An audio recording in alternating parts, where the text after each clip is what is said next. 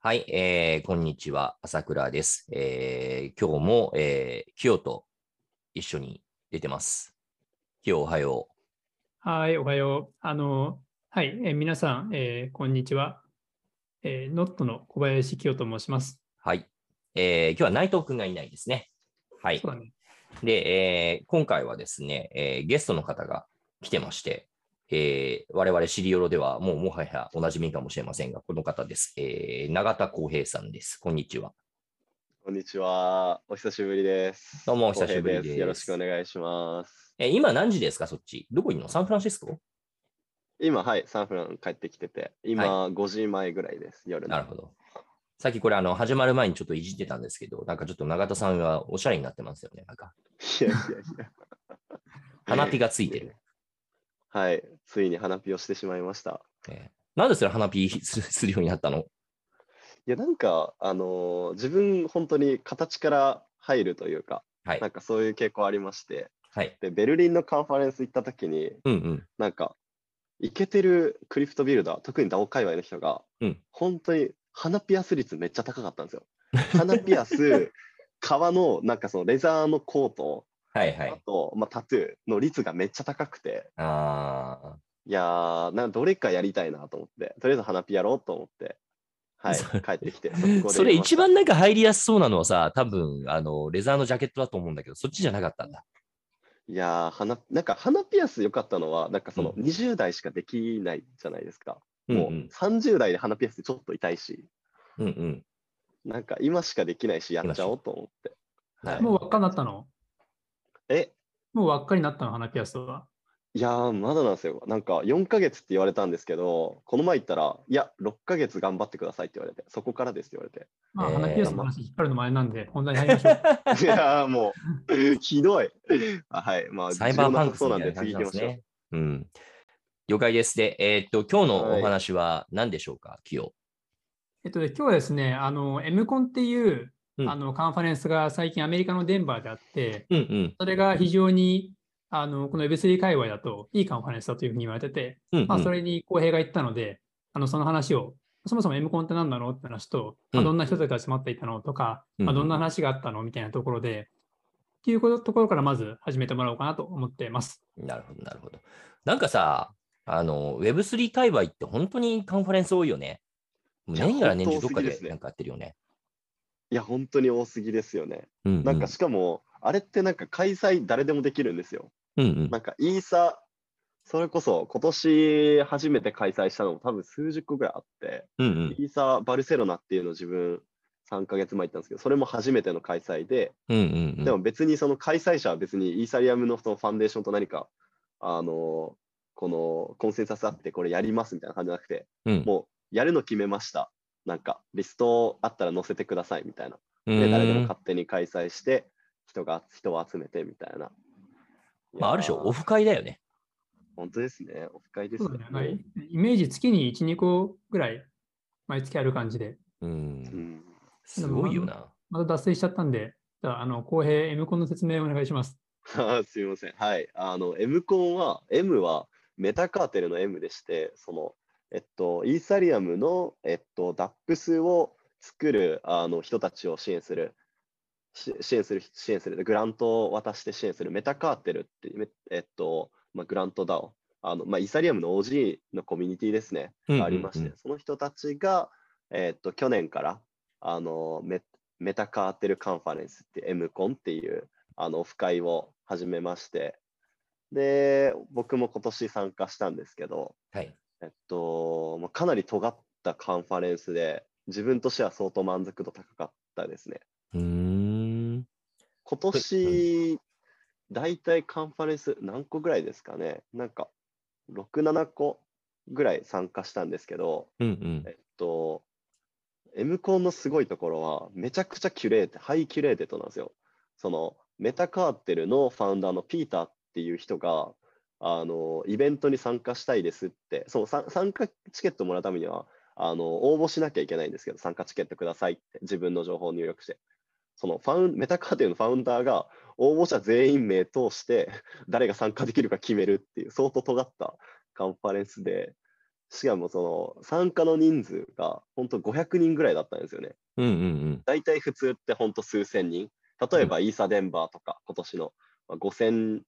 人、いやもっとですね、2万人とか言ってましたっけ？もう相当なんかたく。さんのいろんな。なコミュニティの人がガーって集まるみたいな感じなんですけど、うん。M コンの場合はもう本当500人の、5、600人のもう DAO 界隈の人が、もっと言うと DAO 界隈の中でも、そのすごい、そのニッチなコミュニティ、モロモロクっていうコミュニティだの人たちがもう集まって、えーっと、しかも今回はあのベニュー、その開催会場がもう学校で、昔使われてた高校会場にあのオフオフ会を開催するっていう、うんうん。はい、ものでした。すごい楽しかったです。デンバー、コロラドですね。デンバーで、はい、うんやってましたね。スキー場とかいいとこたくさんあります。はい。なんでまあ自分の知り合いも結構多く行ってたんですけど、なんだかその同窓会みたいな雰囲気だったっていう話をよく聞いて、ああ、そうですね。なんか、あの、ドッジボールとかみんなでやったりしてました。ドッジボールやったりとか、あとは、なんか、あの、サイドイベントが、そう、なんか、みんなでマリファナを吸おうっていう サイドイベントがあって、すごいななん。か、自分は参加しなかったんですけど、うんうん。あとは、なんか、なんですかね、みんななんか、なんですかね、カンファレンスってもっとお堅い感じなんですけど、うんうん。あの、M コンの場合は本当に友達とその学校の周り、そのベニューの周りで、なんか、あの、カジュアルにキャッチアップして、WhatsApp みたいな、なんかそううんいううん感じの、本当、ゆるいオフ会でしたね。これね、あの、日本のスタートアップもよく、そういうスタートアップ系のイベントってあるじゃないですか。B ダッシュキャンプとか IVS とか ICC とか。で、あの、そういうのって一体何やってるんですかっていうのをよく聞かれることがあるんですけど、同様に多分聞いてる人、この M コン含めて Web3 界隈のイベントも何やってるのかよくわかんないと思うし、僕もちょっとついてきてないんですけれども、そもそもなんか普段はどどんな、その、なんだろうな、大きい規模のやつとかってど、どういうコンテンツがあって、集まってる人たち、どういう人たちっていうのもちょっと教えてもらえないでしょうか？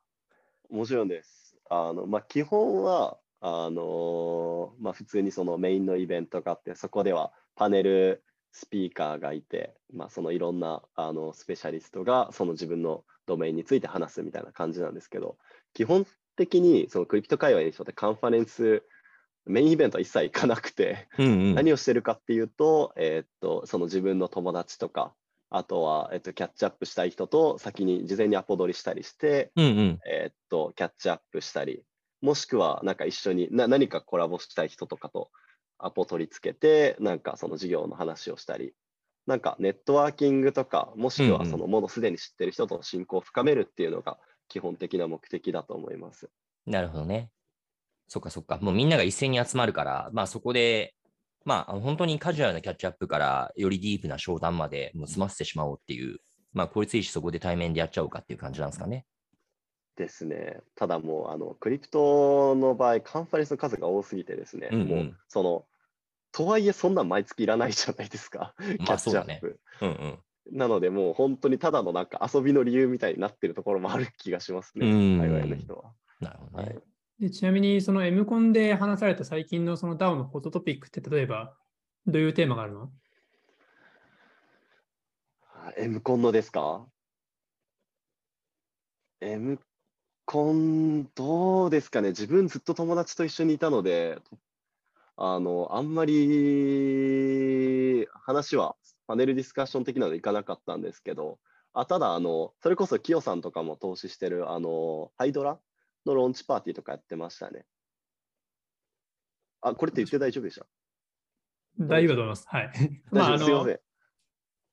だね、厳密に言うと、まだメンバーで、まあ、これからあの投資の手続きとかをいろいろするんですけど、ただ、えっと、あのまあ、ハイドラはそのメタカルテルのメンバーが結構中心に動いてるところもあって、結構ハイドラが M コンで盛り上がったっていう話を言えたけれども、やっぱそのはいすごい公平が持っているあのデリゲーションっていうテーマ、結構、はい。最近の DAO のホットトピックだったんじゃないかなというふうに思うんですけど、そですもそもデリゲーシね。ョンって何とか、でデリゲーションってじゃあそういうどういう問題があるのとか、M コンではどんな話がされていたの？みたいな話をちょっとしてもらってもいいですかね。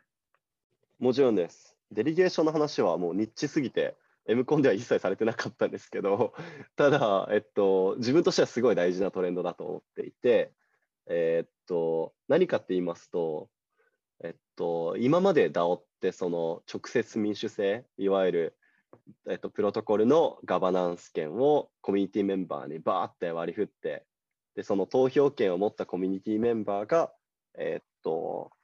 えっと、投票して、えっと、意思決定をしていく。例えば、その、あの、手数料を上げるとか下げるとか、なんか新しいこの機能追加するとかっていうのなんですけど、えっと、やっぱ直接民主制だと、あのまあ、普通にその国の政治と同様、投票率が低すぎて、あのもうほとんどウェールが意思決定してるみたいな状態になってまして、例えば今、あのアーベイとかヤンファイナンスとかは3%ぐらいで、あのユニスワップとかもそれぐらいですし、なんかまあだ大体業界平均的に5%ぐらいしかみんな参加してないんですよね。あのトータルのガバナンスのサプライに対して5%ぐらいしか使われてなくて、その5%ももうほぼウェールみたいな状態で今。投票率ってこと？はい、投票率です。で、なので、えっと、今、DAO のガバナンス界隈でどういう動きが出てきてるかっていうと、そのデリゲーション、いわゆるそのガバナンス、その自分はガバナンスに参加したいけしたくないけど、時間がなくて参加できないけど、その自分はガバナンス権持ってるっていう人が、そのいわゆる自分の信頼できる人に、えー、っと自分のガバナンスパワーを渡して代わりに投票してもらうデリゲーションっていうのが今の新しい動きで、でそれがすごくうまくいき始めていますね。あの、DAI っていうステーブルコインがあるんですけど、その DAI っていうステーブルコインを作っている DAO がメーカー DAO っていうところでして、そこが一番うまくいっているところで、えっと、そのデリゲーションをした対象、デリゲートって言われる、デリゲーティーって言われる人なんですけど、は、えっと、デリゲーションされたトークンの量と、えっと、プロポーザルにガバナンス、そのボーティングする参加率に応じて、えっと、報酬をもらえる仕組みができていて、去年の8月から始まったんですけど、それで、その、えー、っと、デリゲートの数が増えて、かつ、そのガバナンスの参加率が上がって、少しずつ、あの、はい、あの、その非中央集権化率っていうのは上がっていて、自分としてはすごく大事なトレンドかなと。で、なんか他のプロトコルも少しずつそっちに動いていますね。 Optimism とかもう最近近い動きをしていたりとか、 Aave とか。そうですね。これからその DAO のガバナンスは直接民主制からいわゆる間接民主主義とか、あとなんか liquid democracy って言われるやつにあの近づいていってるのが今の流れです。まあ、ちょっと補足をすると、あの DAO の、えっと、まあ、ガバナンスって、まあ、多分 M コンではそのデリゲーションってそこまで深く話されてないって話だったと思うんだけど、でも DAO のガバナンス自体はすごいホットトピックで合ってるよね。結構どこでも、やっぱ DAO がうまく、そのさっきの投票率が低いっていう、参加率が低いっていう問題もそうだし、DAO のガバナンスっていうのは非常に多く課題を抱えていて、特にこのデリゲーションの問題は、まあ、最近その DAO の関わってるコアなメンバーが課題として挙げたりとか、確かあの、えっと、イーサリウムのなんかファウンダーのビタリックもデリゲーションに関して少しコメントをしたりとかって。そうですね。最近久しぶりに、あの、本当に久しぶりにビタリックがブログの、あの、DAO に関するブログ出しまして、そこでも明確に書いてましたね。デリゲーションが、えーと、自分はデリゲーションがその DAO のガバナンスにとって重要なあのムーブだと思うっていうのを書いていて、そうですね。結構嬉しかったです。あビタリックと同じことを思っとると思って。ちなみにその DAO のガバナンスはそもそもどういう仕組みで動いているのかっていうと、まあ、大体その DAO の参加しているメンバーが、まあ、そのアイディアを出したりとか、意見を出して、それをその運営メンバーがま集約をして、まあ、そのみんながその投票ができるような形にして、プロポーザルにして、それに対してその DAO のメンバーが投票をして、で、その採択ができるみたいな感じのイメージで合ってるんですかね。そうですね。基本的にはコミュニティメンバー、プロポーザルを作って。で、えっと、基本的なプロセスは、その、オフチェーンで何個か添付、添波チェック、温なんか温度チェックのプロセスがあって、で、その後ある程度のコンセンサスコミュニティメンバーで得たら、オンチェーンに行って、オンチェーンプロポーザル2回得て意思決定されるみたいなとかは結構あるあるですね。はい。ああと、それで言うと補足すると、なんか、今まで朝倉さんのポッドキャストに出てきて、結構いろんな話、その、DAO ってそもそもなんやねんみたいな話をよくしてきたと思うんですよ。うんうん。そのあのそもそも組織形態としてあのあの非効率すぎるだろうというかうんうんうんうん。あの DAO を選ぶ理由ないやんみたいな話をよくしてきて、はいはい。あのと思うんですけどうんうん。3, 3ヶ月4ヶ月前ぐらいに自分の中でようやくそのあたり答え出ましてほう。なんかその自分の中で、えっと、出た DAO の結論は DAO をえ DAO はシンプルに言うとガバナンスのメカニズムでうんんんもっと言う、と、DeFi プロトコルを、えーと、プロトコルを政府にロボストにするために、ガバナンスを非中央集権化する。それを実現するための、えーとまあ、ツールみたいなのが DAO っていうイメージですね。うんうんうん。なので、えっと、なんかよく DAO を話すとき、なんかこんがらがってしまうのが、うん、例えばその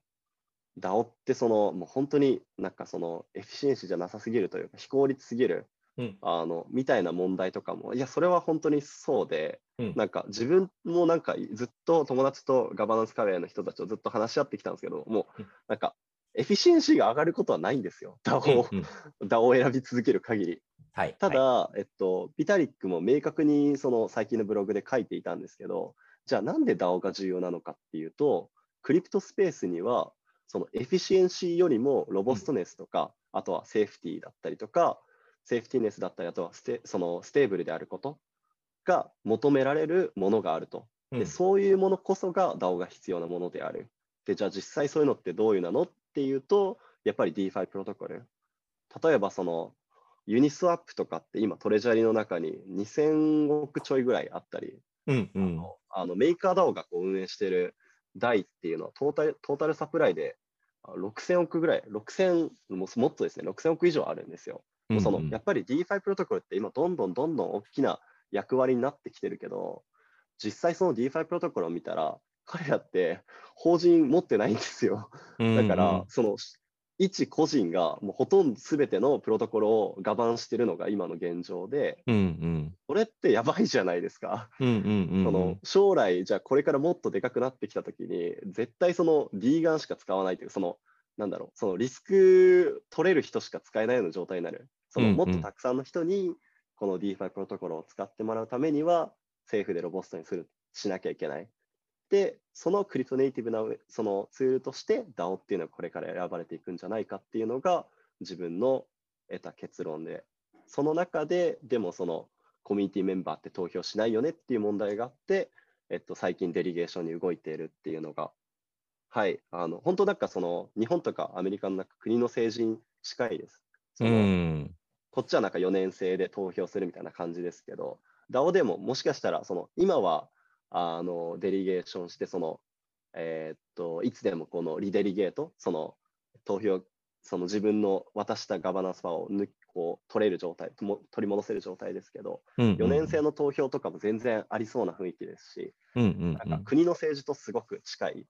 ですね。いや、本当そうだよね。いや、聞いててずっと思ったんですけど、まあ、まさに間接民主主義っていう言葉が出てきましたが、その、直接民主主義から近代の間接民主主義へっていうですね、なんだろう、直接民主主義って、まあ、大体紀元前800年ぐらいに、あの、古代ギリシャで生まれたものですけれども、えーそこから3000年弱の歴史の変化というものを、たかだか1年ぐらいで、えー追体験しているという意味においては、非常に面白い動きだなというふうに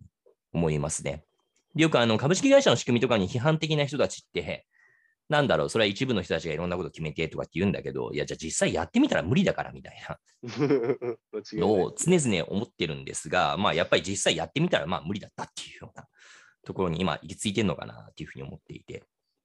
で、一方でね、うん、なんだろう。いや、あのー普通に株式会社の世界も、じゃあ株主が、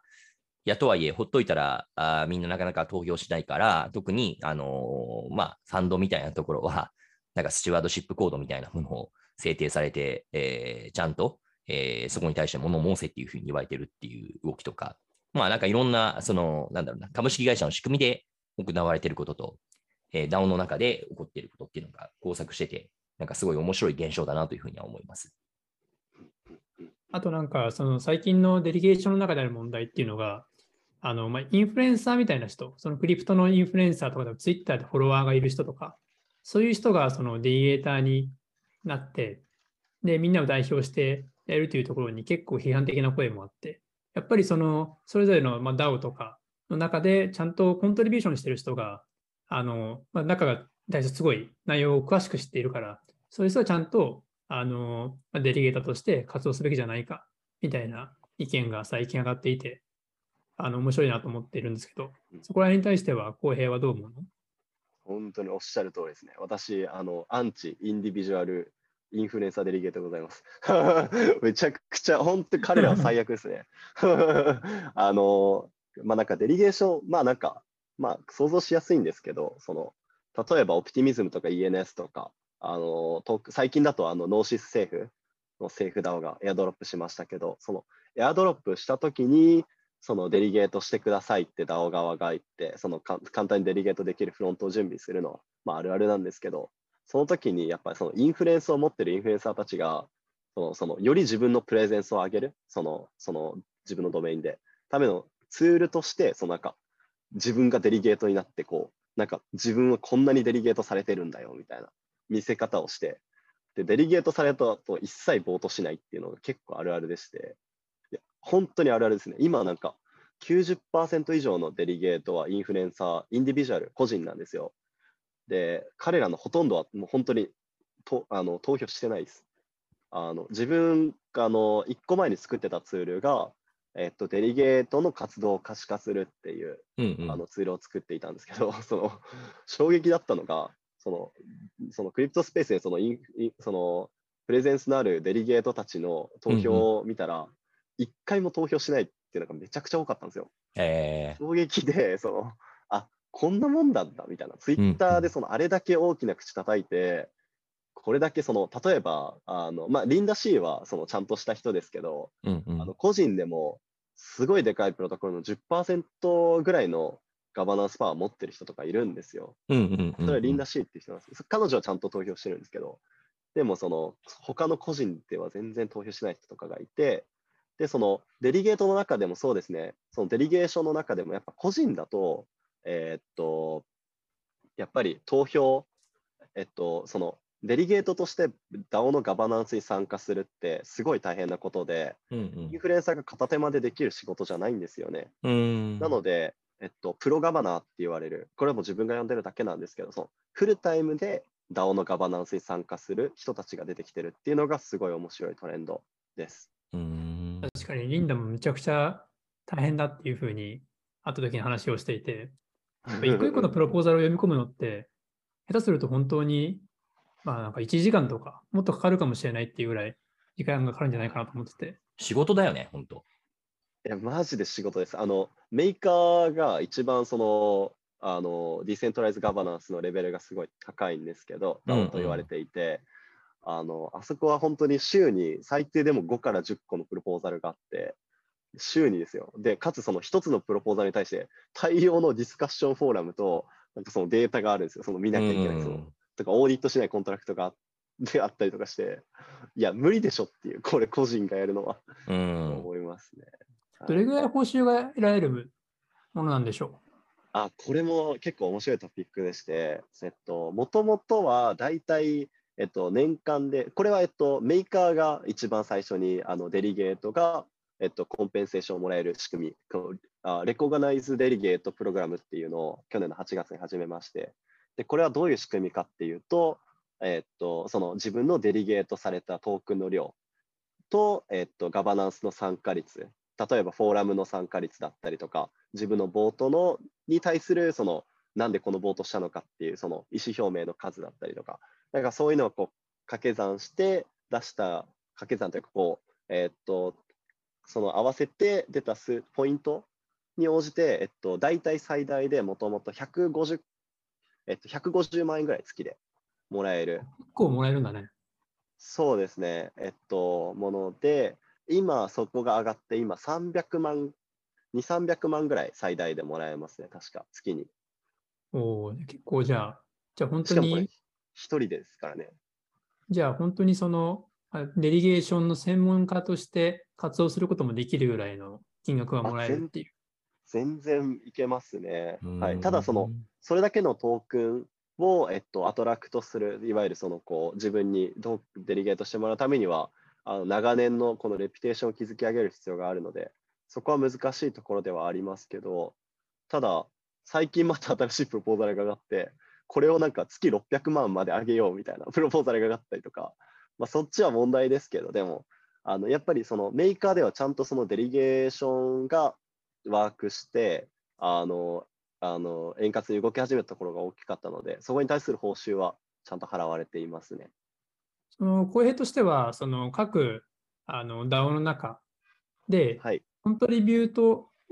そのコントリビューターとかコントリビュートしてる人がちゃんとデリゲーターになった方がいいのか、まあ、それとも例えばそのプロのデリゲーターみたいな人がいて、そういう人が複数のあの DAO のガバナンスに参加した方がいいのかっていうのは、それはどっちだと思うんでしょ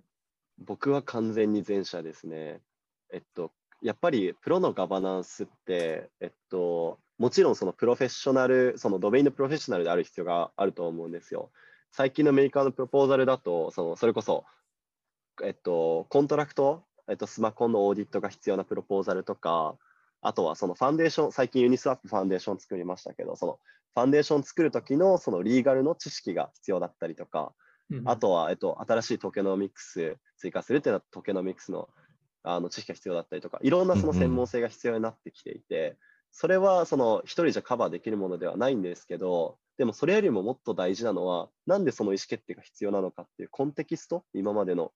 を知っていることが大事だと僕は思っていて、なので、そのもともと、その、えっ、と、その DAO でコントリビュートをしていた人たちが、えっと、プロガバナーになるっていうのが一番自然だと僕は思っていますし、そのメーカーの場合も、メーカーの一番あのデリゲートされている人が、そのステーブルノードっていうプロガバナーのオーガニゼーションがあって、あの自分のプロダクトのユーザーさんなんですけど、そのその人が、あのまあ、テスターですかね、ユーザー、まだユーザーになりきってないで。でも、えっと、その人は、えっとだえっと、メーカーの一番デリゲーションされてるんですけど、その理由は単純にメーカーで長年コントリビュートしてきて、そこからもずっとフォーラムに参加し続けているので、彼はなんかこう、だメーカーのこと分かってるみたいな で、コミュニティメンバーが認知していてみたいな、はい、感じだと思います。これちょっと教えていただきたいんですけど、今はまだいろいろ試行錯誤の過渡期なんだろうなというふうに思いつつ、実際ね、はい、その、じゃあ DAO のデリゲーションしようとしているときに、今起こっていることはどういうことなのと。要はその、なんだろうな、政治で例えると代議士的な人を立てたりだとかするわけでしょうけれども、今って具体的に誰をどう立てて、その、なんだろう、投票行動が行われてるんですか？えー、っと、その、デリゲーションどうやってするかっていうことですか？そうそうデリゲートにどうやってなってっていう。うんうん、あそれは、えっと、まあ、本当に DAO によってそれぞれなんですけど、うんうん、簡単でして、うんうん、えっと、例えばメーカーの場合はガバナンスアルファチームっていう、そのガバナンスをあのファシリテートするチームがいまして、メーカー、うんうんうんうん、その人に、えっと、レコガナイズデリゲートになりたいですって表明して、えー、っと、自分のそのプロファイルページを作りまして、ガバナンスで、その後、えっと、ガバナンス、まあなんかそのいろいろ詳細があるんですけど、そこはしょって、えっと、そのコミュニティコールみたいなのを開催して、自分はプロガバナになります。で、自分は、えっと、こういうものをこのバリューに意思決定していきます。自分のプロフェッショナルなところはここですみたいなことを表明して、えっと、あとは、えっと、なので、まあ、いつでも誰でもなれますね。で、えっと、そこから、えっと、フォーラムとかで、えっと、自分の意見を表明したりして、少しずつこのトラストを稼いでいくみたいなイメージです。うん、あじゃあなんかそこは本当になんか選挙に近い感じですね。ある種。立候補する。かもしれないです。うんかもしれないです。なんかね、あの、これあの、いわゆる選挙、政治というよりは、あの、一般的なその株式会社の文脈で見ても結構近いことというか、同じようなことがこれから起こっていくのかもしれないなと思っていて、2つ思いついたんですけど、1つは、あの、議決権行使の助言会社。で、まあ、いや、例えば、これあの、普通の株式会社だとね、そういうのがあるんですよ。議決権行使の助言会社っていうのがあって、株主総会で、えー、経営側が、まあ、こういった提案をしてます。株主総会。で、これに対して賛成すべきか反対すべきかっていうのをですね、その株主じゃない第三者の議決権行使助言会社っていう会社があって、表明するんですよ。有名なのがアメリカの ISS とかグラス・ルイスっていう会社があるんですけれども、で、結構その株主の人たちは、まあ、別にこれあの ISS もグラス・ルイスも基本的に第三者なので、別にそれが言ってることが絶対とは限らないんだけれども、そこはなんかどどっちを表明するのかっていったことを結構参照するんですね。でうん、まあ個人の株主はそれに乗るか乗らないかって自由なんだけれども、例えば、その投資信託とかで、そのある特定の会社の株を持ってしまっている場合って、だけどスチュワードシップコードがあって、ちゃんとその投票に参加しろって言われるわけですよ。議決権に参加しろって言われるわけですよ。で、その時に、えけど分かんないじゃないですか、投資先いっぱいあったら。なんか一個一個の議案、賛成すべきか反対すべきかっていうのは分かんなくてうん、で、その時に、じゃあ ISS とかグラス・ルイスみたいなやつが何言ってるかっていうのを見て、あ、こいつは反対しろって言ってるなって思ったら、じゃあ反対しとこうみたいな、そういう投票行動になるわけですよね。これもある種の。あのまあ、実際に意思決定してるのは最終的に自分なんだけれども、ある種参照してしまってると。で、もしもその議決権助言、え議決権の、まあ、行使に関する助言会社と違うような意思決定をしたとすれば、ななんでそんなことしたんですかみたいなことを、要は、あのー出資者から詰められる可能性っていうのが出てくるわけですよね。で、これ両面あって、ある種それって、なんかちょっと無批判的に言ってることを受け付けてるだけなんじゃないのとか、なんか議決権行使助言会社が、じゃあぜな、んでお前ら絶対正しいっていうふうに言えるんだよみたいな、まあいろんな批判あるんですけど、そういったことが起こってます。で、まあこれがひょっとしたら DAO でこれから起こりうることかもしれないなっていう仮説1。で、もう一つあるのが、仮説2が、その DAO に対するアクティビストみたいな人たちが出てくる可能性ってあるなと思っていて、アクティビストってよくあの知られているのは、あのまあ、日本だと村上ファンドみたいなやつが分かりやすいわけですけれども、えー会社の株っていうのを結構大きな量を持ってですね、で、えーこの会社はああすべきだ、こうすべきだみたいなことを言う人たちですね。で、まあ、直近、僕たちの近い業界で言うと、ジャフコさんがあの村上ファンドに、あの今株持たれてて、で、えーまあ、あの、まあ、あの、野村総研の株式売却しなさいとかいろいろ言われてるんですけども、うん。なんだけれども、えーっと、なんだろうな、アクティビスト、旧来型のイメージで言うと、本当に結構、なんだろうな、5%以上持ってとか15%持ってみたいな、そういうイメージがあるんだけど、あの結構あるのが、キャンペーン型の、えー小口のアクティビストっていうのも結構あって、何かっていうと、そんななんか数十パーセントとか持たなくて、もうたかだか1%とか2%なんだけど、その時点でバーンとキャンペーン貼るんですね。この会社の経営陣はこんな変なこと言ってるおかしいぞみたいなことを書きつけまくへる。で、こんな奴らクビにしなきゃダメだみたいな。で、DAO が、まあなんだろうな、まあディセントラライズでよって、なんかそんな別に中心的な経営をしている人物がいないっていうことなのであれば、まあちょっと若干文脈は違うんだけれども、ただまあキャンペーン型っていうのはあり得ると思うんですよねうん。こんなの認めちゃダメだとか、うんね、こういう提案しなきゃダメだみたいなことをキャンペーンバンバン張りまくるみたいなアクティビストが出てくるっていうのは、まあ、ひょっとしたらもうなんかそういうの出つつあるのかもしれないけど、これからどんどん起こり得るのかもしれないなというふうに思いました。